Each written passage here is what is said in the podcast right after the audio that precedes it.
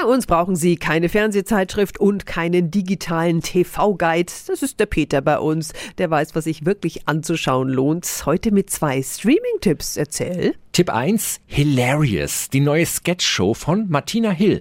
Nach Knallerfrauen macht sie weiter das, was sie am besten kann, Parodien. Bekannte Figuren sind wieder dabei, wie die strunzdumme Influencerin Larissa und neue, wie ein Business Coach, die Bäckerei Kunden berät. Mein Name ist Carola Carajo und ich bin dein Greatness Coach. Nicht jeder Gag sitzt, aber wenn, dann wird's urkomisch und Martina Hill bleibt für mich die lustigste Frau nach Anke Engelke. Die acht Folgen Hilarious gibt's ab heute bei Amazon Prime Video. Und ein zweiter Streaming-Tipp?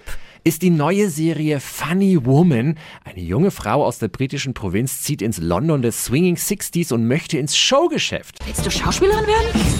Mein Dad sagt, die sind nicht besser als Prostituierte. Ist dein Dad ein viktorianischer Dorfpfarrer? Das ehemalige Bond-Girl Gemma Arterton spielt diese Funny Woman, die etwas naiv, aber mit frecher Schnauze eine Hauptrolle in einer Sitcom bekommt und sich gegen Sexismus wehren muss. Ich jedenfalls bin schockverliebt. Tolle Bilder, stylische 60s-Klamotten und jede Menge 60er Kulthits. Funny Woman ab heute mit sechs Folgen bei Sky. Brandon Wood mit Gimme Little Sign ist auch zu hören in der Serie. Wir feiern die 60s ja schon lange und spielen die meisten 60er bei Radio F.